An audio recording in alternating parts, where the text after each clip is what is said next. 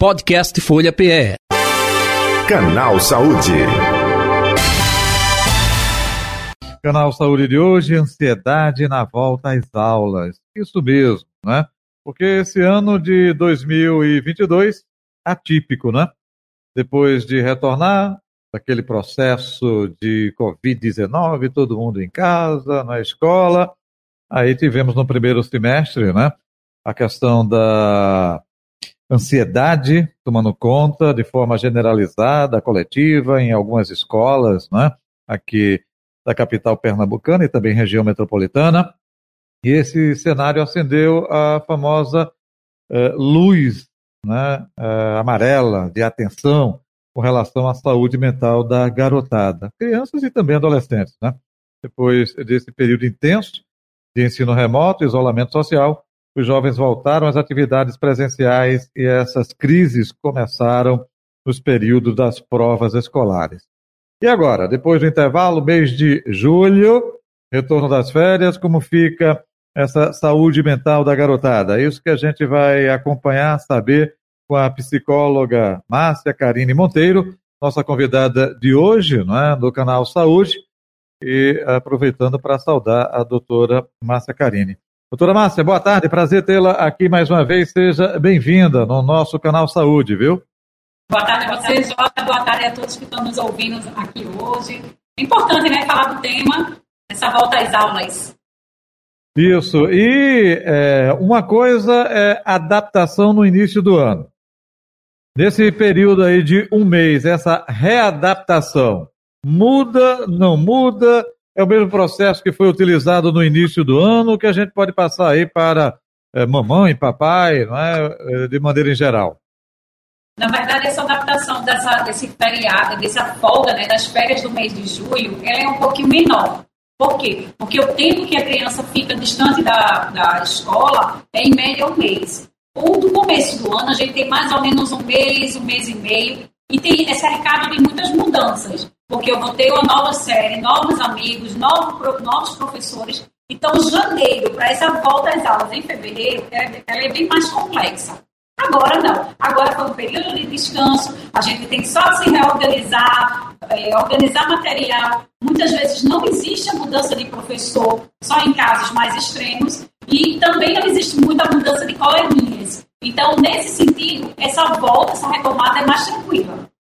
Doutora Márcia, até aproveitando a preocupação muito grande que se fala hoje em dia, claro, no universo aí escolar também, mas de maneira geral, que é saúde mental, não é? é evitar qualquer transtorno que possa comprometer essa saúde mental. O que a gente pode falar também nesse aspecto para os nossos ouvintes, nossos espectadores, hein?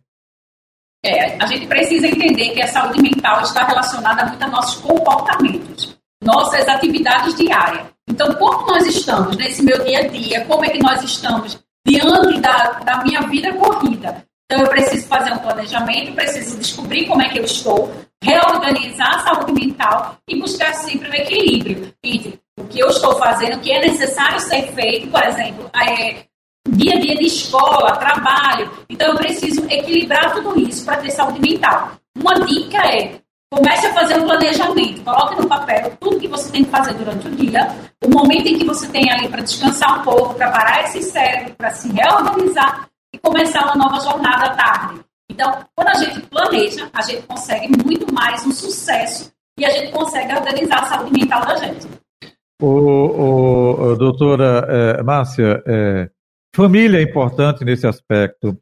É, além da família, também é, universo escolar porque hoje é, quase toda escola tem um psicólogo. É, mas os professores também podem participar. É, é, é, é esse universo aí, tanto família quanto na escola, para essa readaptação, hein? Perfeita a colocação, Joca. É importante a gente unir os professores, equipe pedagógica da escola e os pais e responsáveis. Por quê? Essa responsabilidade ela precisa ser compartilhada. De repente o aluno não está bem, não está adaptado a alguma demanda, está com alguma dificuldade, e isso o deixa extremamente preocupado, né? extremamente ansioso, porque hoje a gente tem um pico de ansiedade muito maior, né? desencadeado aí pela pandemia, e a gente vive esse novo normal, E a gente precisa que todos estejam engajados na saúde mental dessa, dessa criança, desse adolescente, nessa volta às aulas. Então, a sugestão é esse trabalho sempre em parceria. A escola, ela sempre termina re, recebendo o aluno e as demandas desse aluno muitas vezes refletem na escola o que está acontecendo nessa criança. Então, ele muda de comportamento, as notas são mais baixas, ele fica com preguiça de ir para a escola. E, na verdade, não é uma preguiça. Existe um fator que faz com que ele não queira ir para a escola, porque ele não está bem. E aí, eu costumo dizer também, Jota, é o seguinte, não é que eu queira estar doente, porque não é bom estar doente, mas é porque a situação me faz estar doente. Então, existe a preguiça de não querer ir, e existe a, é, no caso, a doença, estar doente e não poder ir. O, o, o doutora Márcia, agora até um detalhe, né? É, no início do ano a gente teve né, essa questão de ansiedade é, por parte de alunos e o que me chamou a atenção é ansiedade coletiva. Porque é, é, é, é até complicado, porque é uma pessoa ansiosa, ansiosa, perdão, ansiosa, ela pode ficar suando, ter uma crise. agora, isso passar para outro coleguinha também sentir a mesma coisa e outros, o que a gente pode passar para os profissionais, os profissionais familiares, né? Essa questão de ansiedade coletiva, hein? É, é, é, fala pra assim, gente. Ela não, ela não, ela não tem né, na literatura nossa, a gente não encontra, né? Essa demanda de que é uma coisa coletiva, né? Que a gente, um, um de repente, está ansioso e a gente vai ter umas, um, um surto né, ali generalizado, não é isso. Mas eu posso ficar é, sentido com essa dor do outro, né? O do outro não está bem, isso passar para mim, um quadro de medo, né, do que das incertezas, isso aí pode sim, mas não uma crise de ansiedade generalizada. A gente tem os medos que podem acontecer no momento em que a gente está junto, tá? E aí acontece é, medo real, iminente. Naquele momento em que a gente viu uma crise de ansiedade, eu tinha semana de prova, então eu tenho professores que é, cobram um pouco mais. Então, existe um medo generalizado de algo real que é medo de fazer uma prova, né? porque na, na situação da ansiedade coletiva que existiu, foi, foi medo de uma prova. Então, é muito ligado a isso, tá? E não ligado a uma questão mais científica, genética, né? Da, não existe esse, essa coletividade de uma ansiedade, existe um medo. Aí a gente soa, a gente. É, a pressão pode baixar, beleza. Mas ansiedade não. É, é importante isso, até porque é, é, minha formação básica foi toda em escola pública. Já faz um tempinho, né? e naquele tempo tinha representante de turma. E quando, às vezes, o professor marcava é, duas, três provas, né, várias matérias, olha, marcou é, é, tal dia, prova, aí no mesmo dia tem outra. Aí quando era muito complicado, matemática é, é, com outra matéria também difícil, a gente juntava e, olha, com o representante, vai lá falar com a professora, chama ele aí, né? Fala com a coordenadora, para a gente tentar adiar, porque vai ficar muito sobrecarregado, né? É, é, é, era uma forma, né? o termo não era esse, né, que a gente utiliza, ansiedade, enfim, mas é, era algo que a gente construía. É, é, é um pouco, um pouco disso também, de tentar se preparar para isso ou, ou não, ou até mesmo reflexos de dentro de casa, o pai ansioso, mãe ansiosa, isso pode ocasionar também um, um exemplo para essa garotada, essa nova geração? Sim, a pandemia ela nos trouxe, né, nos revelou quadros de ansiedade mais potencializados. A gente tinha pessoas que já eram ansiosas e tiveram esse quadro, ele tendeu a aumentar, e tinha pessoas que não tinham ansiedade, mas pelo medo do, do novo, desse, desse, dessa incógnita que era tudo isso nesse período pandêmico, passou a ter ansiedade, passou a ser um pouco mais ansioso.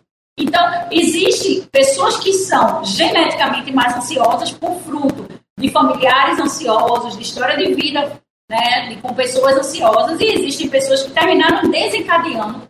Quando a gente tem uma questão traumática, né, uma incerteza maior, isso pode sim gerar ansiedade.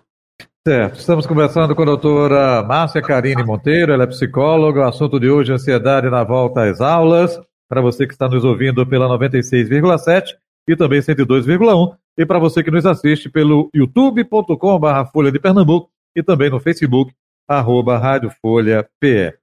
Doutora uh, Márcia Karine, outro detalhe também que eu gostaria de abordar com a senhora. Quais sintomas né, com relação a essa ansiedade ou até mesmo esse eh, distúrbio emocional que possa ocasionar essa questão da saúde mental? Isso vem apresentando é, sintomas, exemplos, a pessoa consegue perceber com determinado tempo de antecedência, não, é de momento. O que a gente pode passar com relação a isso para pais e responsáveis? Primeiro, a gente vai identificar a mudança de alguns comportamentos. A criança, quando ela está mais ansiosa, quando ela está aumentando essa, potencializando a questão relacionada à ansiedade, a gente vê uma criança que não consegue esperar é uma criança imediatista, é uma criança que vamos viajar no final de semana, então ela vai começar todos os dias. Já está chegando no final de semana, quando é que é? Quando amanhã já é sábado. Então ela fica nessa demanda repetitiva né, de, de solicitação de informações. Ela é uma criança que não vai conseguir dormir bem, então ela tende a dormir muito mal, a se mexer muito. Tá? Crianças ansiosas, elas se mexem demais, elas não têm um sono confortável. Elas têm uma certa ligeireza na hora de comer. Ela não consegue sentar, relaxar e fazer uma refeição com qualidade, porque ela termina é, antecipando tudo isso. Então, ela pensa muito rápido, ela é muito imediatista. Ela não é uma criança mais centrada. Tá? Ela é uma criança que, em alguns momentos, você vai estar olhando para ela e vai, você se cansa de olhar para uma pessoa ansiosa, porque ela é tão intensa que você mesmo já fica cansado de estar perto de uma pessoa ansiosa. Então, essas mudanças de comportamento, elas devem ser observadas pelos pais e aí procurar ajuda. É importante procurar um profissional, é importante procurar, de repente, na escola, né, como você bem citou, toda escola deve ter um psicólogo, para fazer com que é, tire algumas dúvidas desses pais antes de encaminhar também para o serviço de psicologia. Uhum. Agora, o que a gente percebe hoje em dia é a cobrança né, dos pais é, para os filhos é muito intensa, não é? é? Tem que fazer isso, tem que estudar isso. Olha, é, eu não tive a chance que você está tendo agora, e por conta disso começa ainda mais uma pressão. Isso também dificulta nesse momento, doutora Márcia Carine? Sim, sim, Jota, muito boa sua colocação. Nós depositamos nos nossos filhos os nossos anseios e fazemos uma transferência para ele daquilo que a gente não, não teve e a gente tenta dar a ele esse melhor. Óbvio que criança é esponjinha, que ela consegue absorver. Então você bota a criança de repente para fazer um curso de inglês, uma coisa ou outra, mas ela precisa ser criança. Então nós adultos, que somos os adultos da relação, precisamos ter essa consciência, a consciência de que ele é uma criança, que ele tem horário para fazer tudo e tudo tem que ser muito esquematizado, mas ele não pode deixar de brincar. Ele precisa brincar. Outra coisa de muita ansiedade são os alunos de ensino médio, principalmente terceiro ano. A cobrança que existe da escola do menino passar no vestibular, a cobrança pessoal dessa criança de querer passar no vestibular, a cobrança dos pais em relação a aquela demanda que você é, sonha para seu filho, então e a própria a própria prova. Então, são quatro fatores que levam essa criança a desencadear um estresse maior. Então, a gente tem que ter muito cuidado. É hora de sentar com essa criança, avaliar tudo isso, né? E aí, vamos ver o que, que a gente pode fazer. Tem que ter momento para tudo. Momento para estudar, momento para brincar, momento para comer, ver televisão, jogar, tomar aquele banho, ser criança. Perfeito. É, a senhora falou aí uh, com a ajuda psicológica, né? a gente comentou até na escola. Mas é, quando é, só na escola não se resolve, a necessidade de acompanhamento, não é? é? Isso é indicado a partir de que idade? Hoje, Jota, no meu consultório, eu recebo crianças a partir de 3, 4 anos, já com questões relacionadas Nossa. à ansiedade, a questão de comportamento. Eu tenho especialização nessa área infantil, então crianças e adolescentes ficam muito ligados então, eu consigo hoje trabalhar, e você vai dizer, Márcia, mas uma criança de 3, 4 anos no consultório, é, não, e é uma criança típica, não é nem uma criança atípica que tem um TDAH, não é uma criança que tem TEA, né, autismo, Não, é uma criança dita típica, mas que é ansiosa, que não consegue dividir um brinquedo, é uma criança que é imediatista, é uma criança que briga na escola. Então, hoje eu recebo esse público, que é um público cresce muito no consultório, né? E a gente vem fazendo trabalhos, né? Eu desenvolvo trabalhos lúdicos com eles para poder baixar essa ansiedade ensiná-los muitas vezes o que os pais não conseguem dizer para eles. A questão de regra, a questão de vamos fazer trocas. É bem interessante esse trabalho. Ok. Doutora uh, Márcia Carim, estamos chegando ao final do nosso canal Saúde de hoje. Mais algum detalhe que a senhora gostaria de acrescentar? Aproveitando, onde encontrá-la? Nas redes sociais, telefone de contato? Fique à vontade. Ah, tá, obrigada. É, me encontro na clínica ativamente, com TH no final, né, e o meu contato no 9946-8232 e na coordenação do curso de psicologia aqui da Unassal Paulista. Então, aqui a gente também consegue organizar e ajudar essas pessoas que precisam de orientação. Ok, muito obrigado, viu? Saúde e paz, até um próximo encontro, tudo de bom para a senhora. Para todos nós, um abraço. Ok, conversamos com a doutora Márcia Karine Monteiro, ela é psicóloga, foi a nossa convidada de hoje do Canal Saúde. Canal Saúde que fica por aqui. Podcast Folha PE. Canal Saúde.